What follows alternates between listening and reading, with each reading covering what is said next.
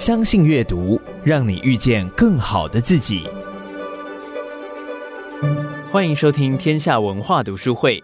在本集节目中，知名作家郭强生分享他时隔四年所推出的全新创作散文集《用青春换一场相逢》。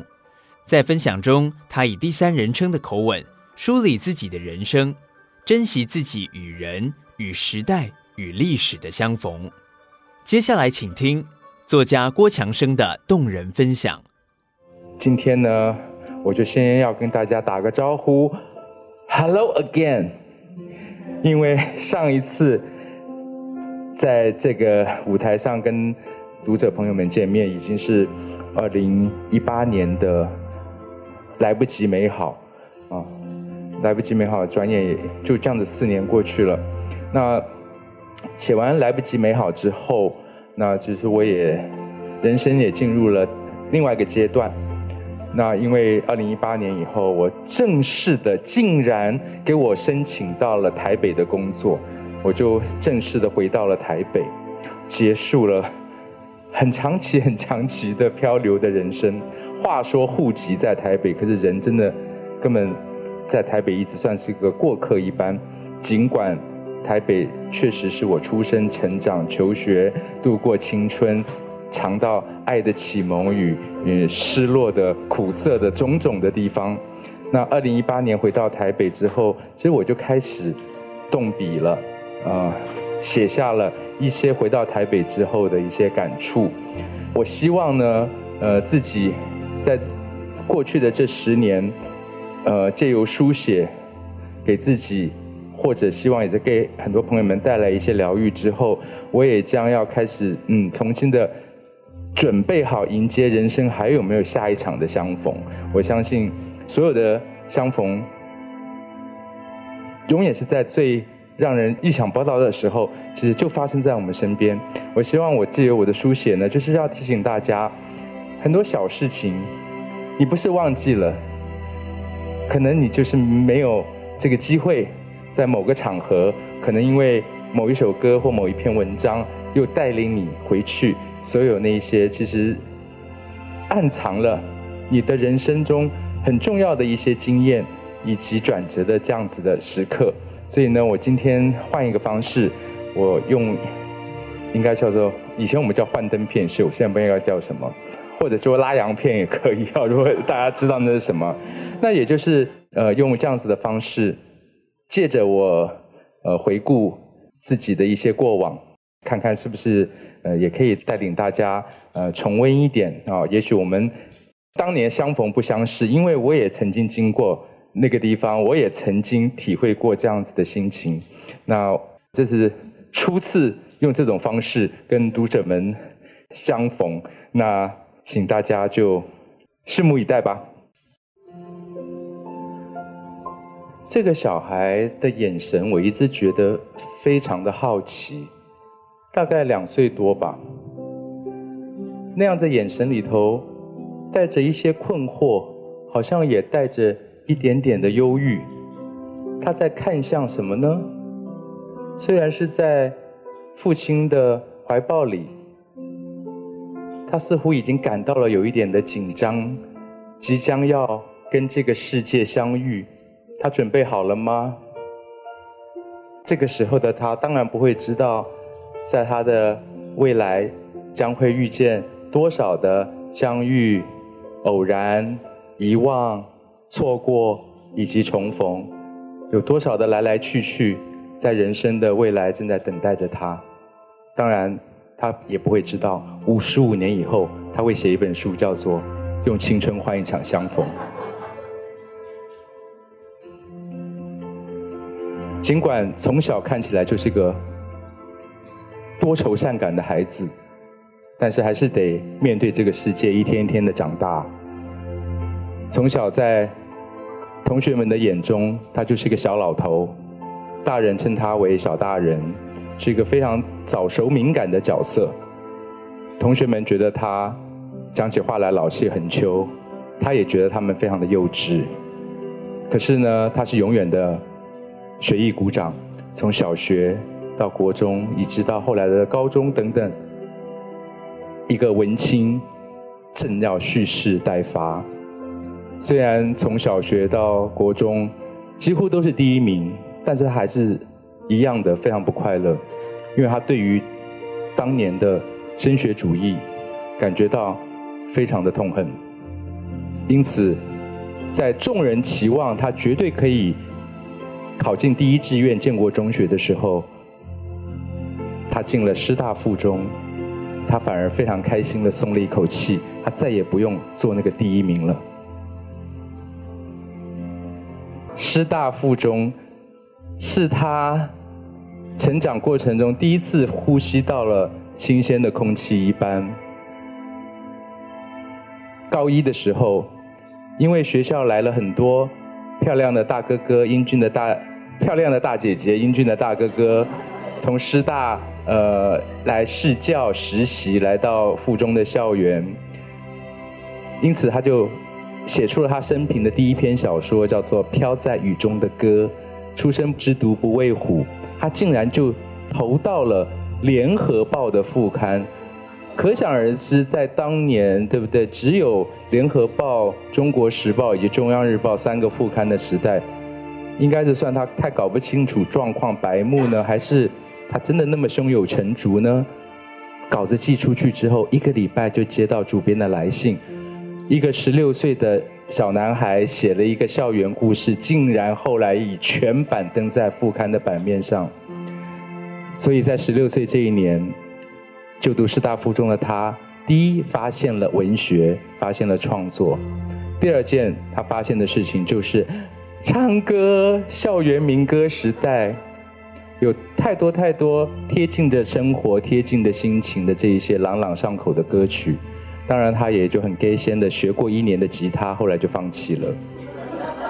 可是他从此成为了一个随时在唱歌的少年，寂寞的时候在唱，开心的时候也唱，悲伤的时候更要唱。第三件他发现的重要的事情是台北。从前他只是生活在当年还称为永和镇的一个小朋友。上课下课永远不脱那方圆呃五百公尺，可是上了师大附中，竟然每一天要转两次的公车，从家感觉像是解放出去了一样。他每天有多出很多时间转车的时候，可以在台北不同的角落四处的晃晃。然后他最喜欢在西门町转车。说起来，一九八零年代。也只有西门町，那时候的忠孝东路，过了顶好市场之后，什么都没有了。国父纪念馆才刚刚盖好，旁边还有水田。可是那时候的西门町对他来讲，已经是个全新的、多彩多姿的世界。背着书包、戴着圆盘帽的他，开始了他在都市里的漫游。他可以在放学之后来到西门町看一场电影。或者去在天桥，那时候还有天桥，天桥底下的现在已经不在的中国书城去买书。那时候还没有金石堂或者成品的连锁书店。年轻的他喜欢阅读，只有两个管道：一个就是去西门町的中国书城，第二就是要等待每一季的在国际学社所举行的书展。国际学社随着大安森林公园的建立已经不在了。高中的他发现了文学，喜欢阅读，甚至还在《联合报》接连还发表了两篇作品之后，他当然有一个作家梦开始在心中诞生。他听说台大外文系曾经办过一本由学生来主编的刊物，叫做《现代文学》。现代文学里的作家就是包含了白先勇、王文兴等等，所以他义无反顾的就决定，他大学的第一志愿就要填台大外文系。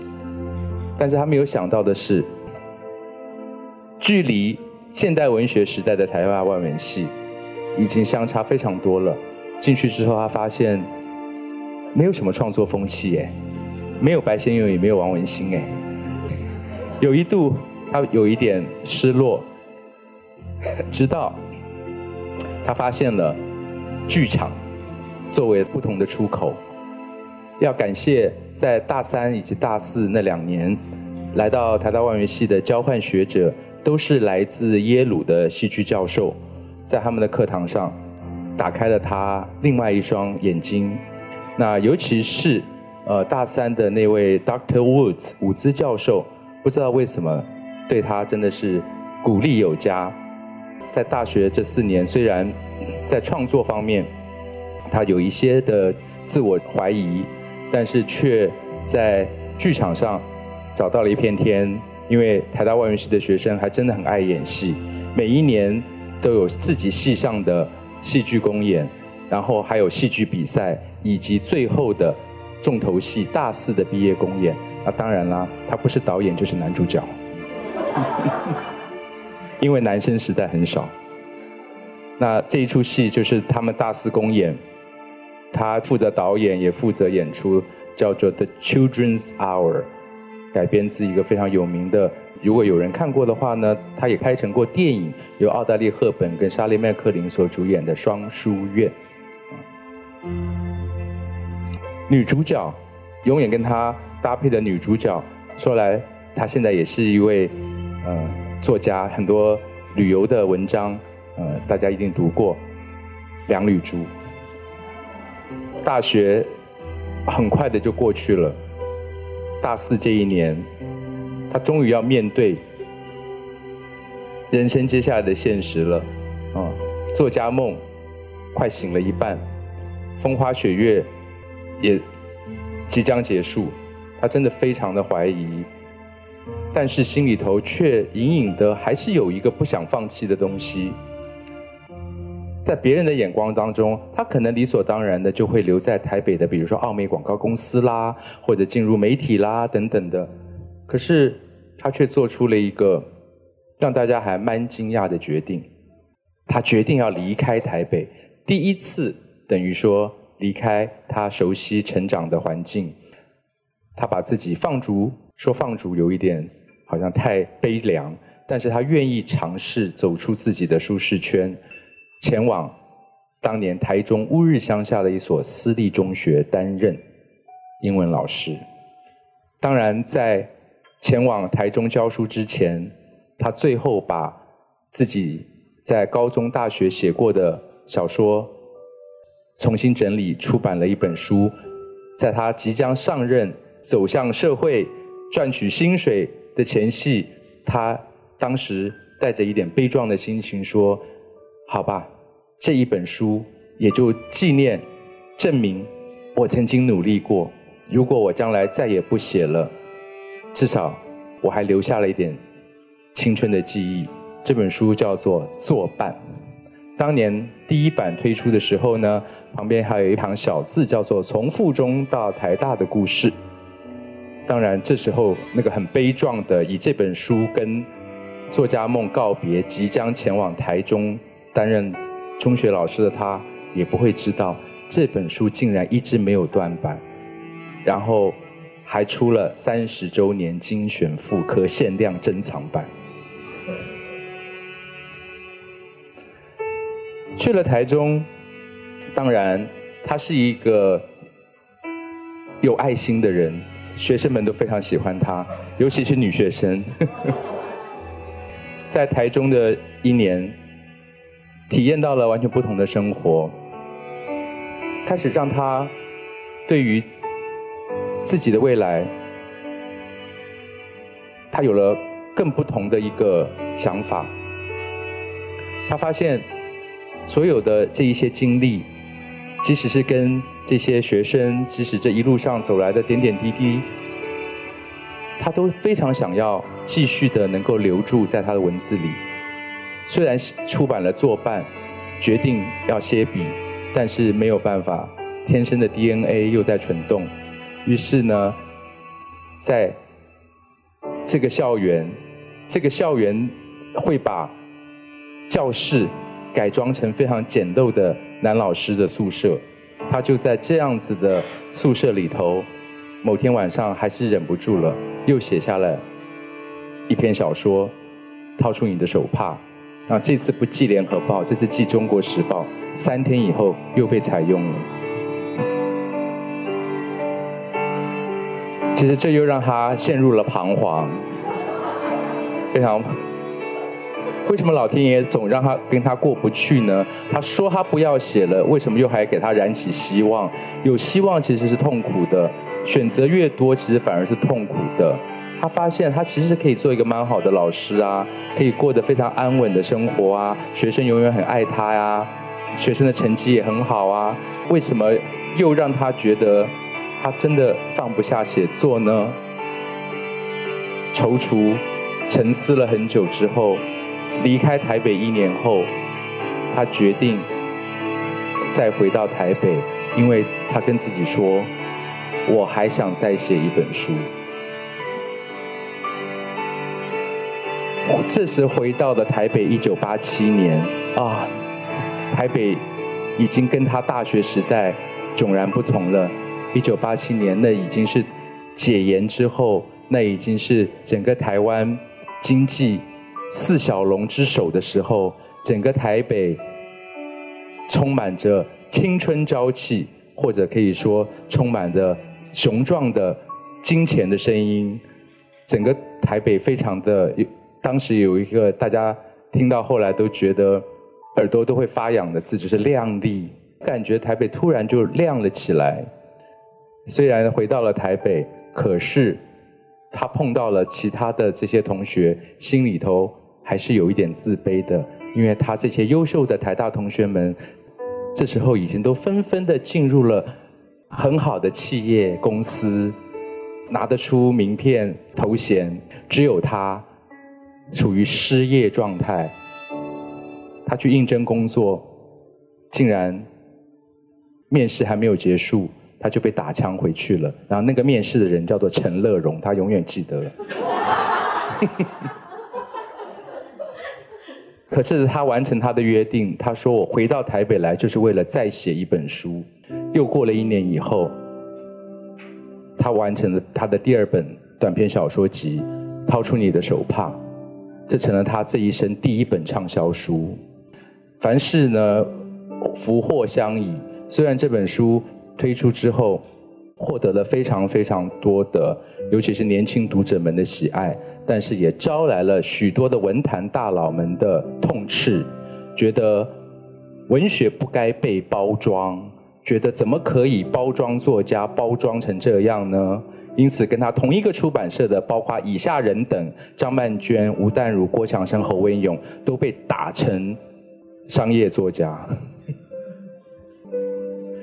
在掏出你的手帕出版之后，好像身边一下子机会的门大开，确实有不少的媒体都开始找上门来，希望他去主持电视节目的，希望他进入一些很有名的杂志的，甚至连唱片公司都有找上门来。但是在这个当下，他一直相信。曾经的自己，那一个在附中校园坐在木麻黄树林底下沉思的那个少年，当年的他曾经那么的笃定，觉得文学、觉得写作是那么一件美好的事情。可是面对的新的这些种种的诱惑，他突然又想起了那个曾经用艺术所召唤出来的，充满了创意、勇敢。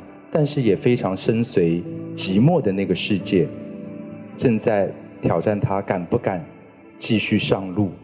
所以他在很多人的惊叹以及不解，放弃了当时的台北所有的卡位最好时机，他愿意把时间以及把所有赚来的版税投资在自己的求学，希望能够再多了解。艺术的文学的世界，于是第二次离开了台北，前往了纽约。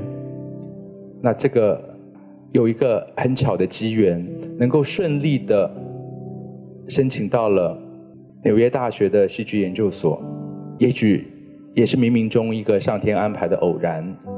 之前讲到他在大三的时候受教于来自耶鲁的戏剧教授 Dr. Woods 的支持。那 Dr. Woods 后来的女婿是谁呢？是周华健。Dr. Woods 来台湾教学一年，周华健就把上了他的女儿，这样。然后这时候的他，以及当时的周华健，都算是初出茅庐，但是已经也都正要展翅高飞的阶段。有一天，他们两个就是在咖啡厅里头擦身而过，没想到周华健突然转身对他说：“哎，我岳父回来了。”他有问到你，你要不要跟我岳父打个电话？他说好，然后见到了周华健的岳父，对方非常惊讶说：“你都没有考虑要出国念书吗？”他当下想说：“干嘛？我现在书卖得很好，薪水很好。”日子过得很好，非常的雅痞，非常的开心。可是，虽然嘴巴上这样子讲，其实还是有一点点心虚的。结果，Dr. Woods 跟他讲说：“趁着我人就在台北，我帮你挑学校，我帮你写介绍信。我真的觉得你应该出去看一看。”然后他静下来想一想，不错，当年的整个台北是很亮丽了，是很有钱了，但是在文化文学这一块。相对还是贫瘠的，否则怎么会，呃，对于年轻人的写作，整个环境充满的是一种阶级打压的观念呢？怎么到那个阶段为止，除了他自己在校园中做戏导戏，几乎没有任何的专业剧团可以让他看戏呢？于是。他决定要去看看更广大的世界，但是他没有想到这一走就是十一年，念完硕士，继续念博士，拿到了戏剧博士，又在哥伦比亚大学教了两年的书。然而，就在他再度回到台北的时候，家里的情况跟以前就不一样了。母亲罹患了癌症，本来以为这次的回台湾，以可能是一个客座教授的身份，却因为母亲在二零零二年过世，而改变了他整个人生的路径。在非常的悲伤、忧郁当中，他让自己振作起来的方法，告诉自己不可以这样子。依然是靠着文学艺术的力量。他在二零零二年以及二零零五年就分别的执导了两出舞台剧，分别是《玉可玉非常玉》以及《欲望街车》。当时的他认为，只有以这一种非常忙碌、全心投入做一出戏的状态，才能够让他脱离忧郁与悲伤。这两出戏当年都是在台北的新舞台，也就是在信义区中国信托大楼的一二楼的新舞台剧场。没有想到几年以后，这个迎接他回来台北的舞台剧场也被拆除了。那几年是他最瘦的时候，跟他的灵魂一样瘦。回到了台北，导完了两出戏，接下来的人生就是马不停蹄的在台北跟花莲他所执教的大学来回的奔波，没有办法好好的停住下来思考一下自己的人生，可是只感觉到身边的一切都在急速的变化当中，随着母亲的离去。家庭中的种种的变故接踵而来，更让他惊讶的是，四周的环境似乎也一切在快速的更迭崩坏当中。这个城市已经不是他一九八零年离开的时候所认识的那个城市了。他鼓起勇气回到小时候的，随着爸妈去过年过节拜访的。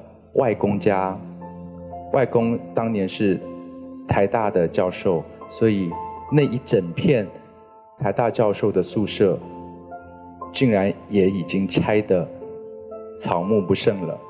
他甚至不敢去现场看到这一片景象，他只能悄悄地以 Google 的街景方式，发现原来随着这一片的改建，好像自己的家，真正的家也离他越来越远。他回想起自己还这么幼小，还被疼爱保护的时候，跟着父母在西门町，在点心世界，在中华商场，无忧无虑的孩子，曾经有多少回忆？一直到这么多年再回国之后，突然又浮上了心头。他才发现，人生到了某一个阶段，真正的力量不是来自。还要向外如何的去开拓？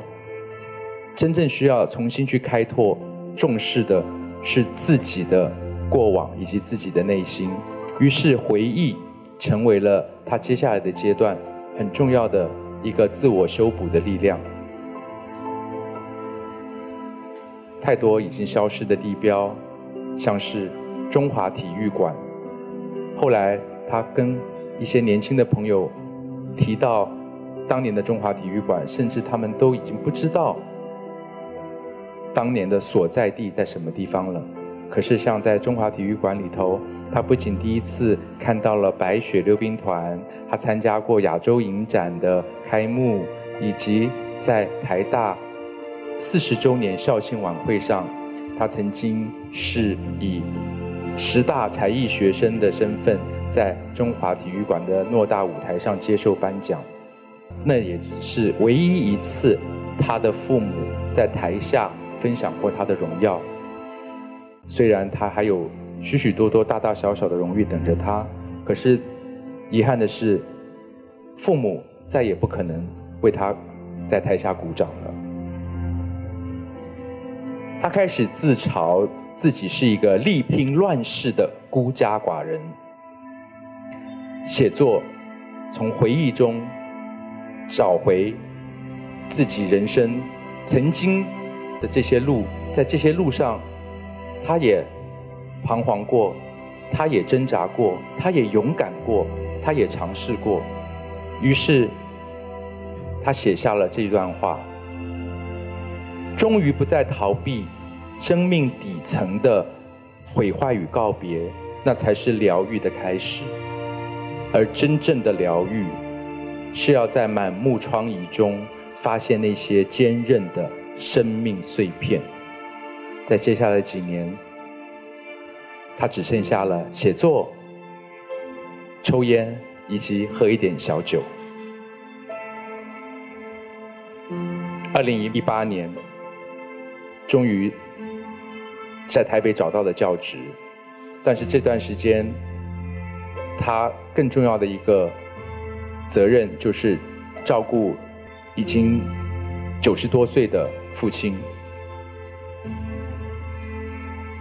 终于，他发现，经过了十一年在国外的漂泊，经过了十五年在花莲的教学，这些时光他都一直是住在所谓的宿舍里头。所谓的宿舍，就是他永远知道。有一天要离开，所以根本也不会增设什么书架、书柜、沙发等。就这样，他竟然就过了将近二十六七年的所谓的宿舍生活。在那些年，回到台北，也就是匆匆来去，仿佛台北的老家也不过就是一间宿舍。终于，二零一八年以后，终于落户在台北，他才有机会开始。以不一样的心情走在台北的街头，可是常常就会瞥见某一栋荒废的日式的这种公家宿舍的建筑，立刻就会让他想起了当年的外公的老家，或是走在大稻埕或者是剥皮寮这样子的拱廊、红砖以及店家的门板的。这样的长廊里头，这景象就是像极了他小时候成长的所谓的永和镇，这样的建筑是一模一样的。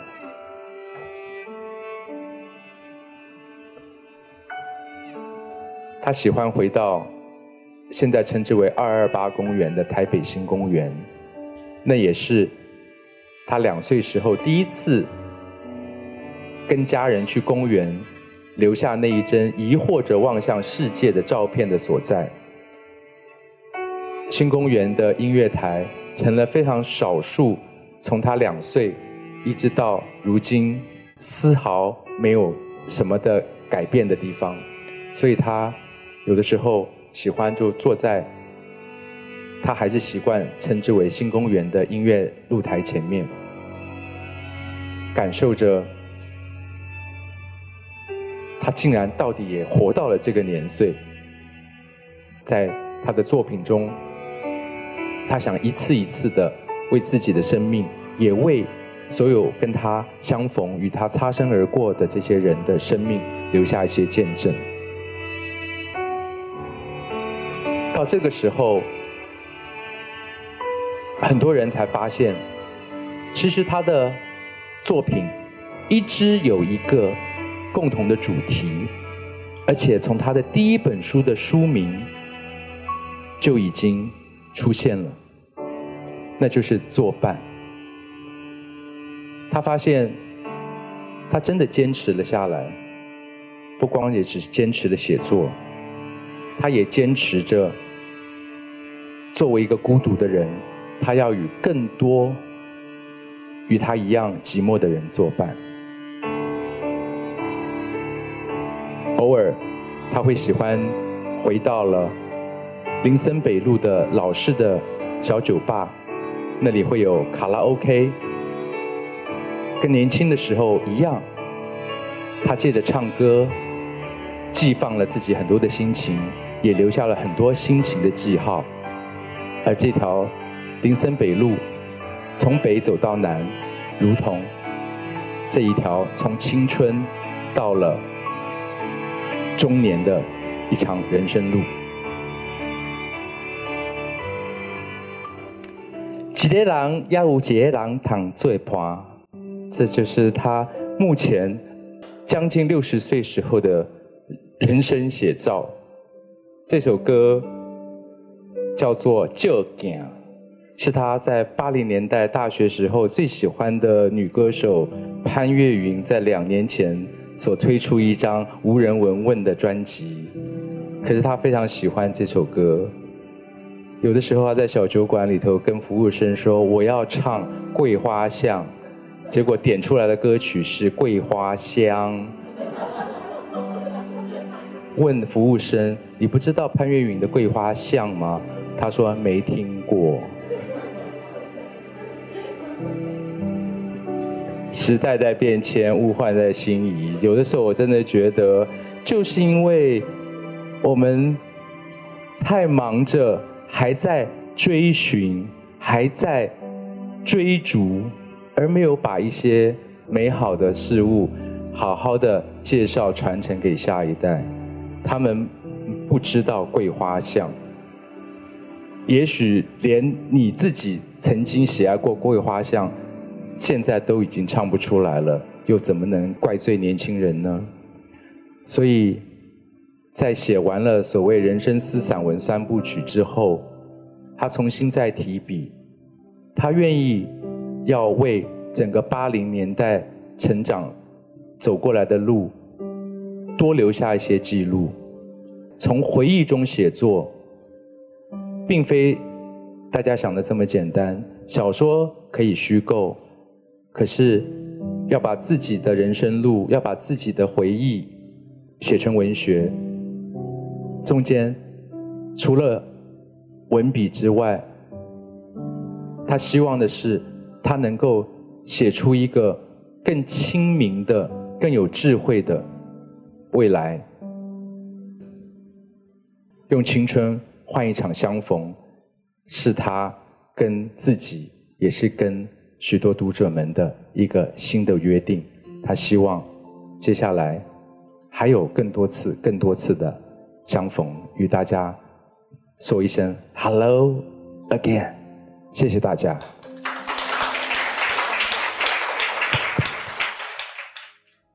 感谢你收听天下文化读书会，鼓励你现在就订阅一号课堂 Podcast 频道，在 Apple Podcast 给我们五星好评并留言，支持我们制作更多优质的节目。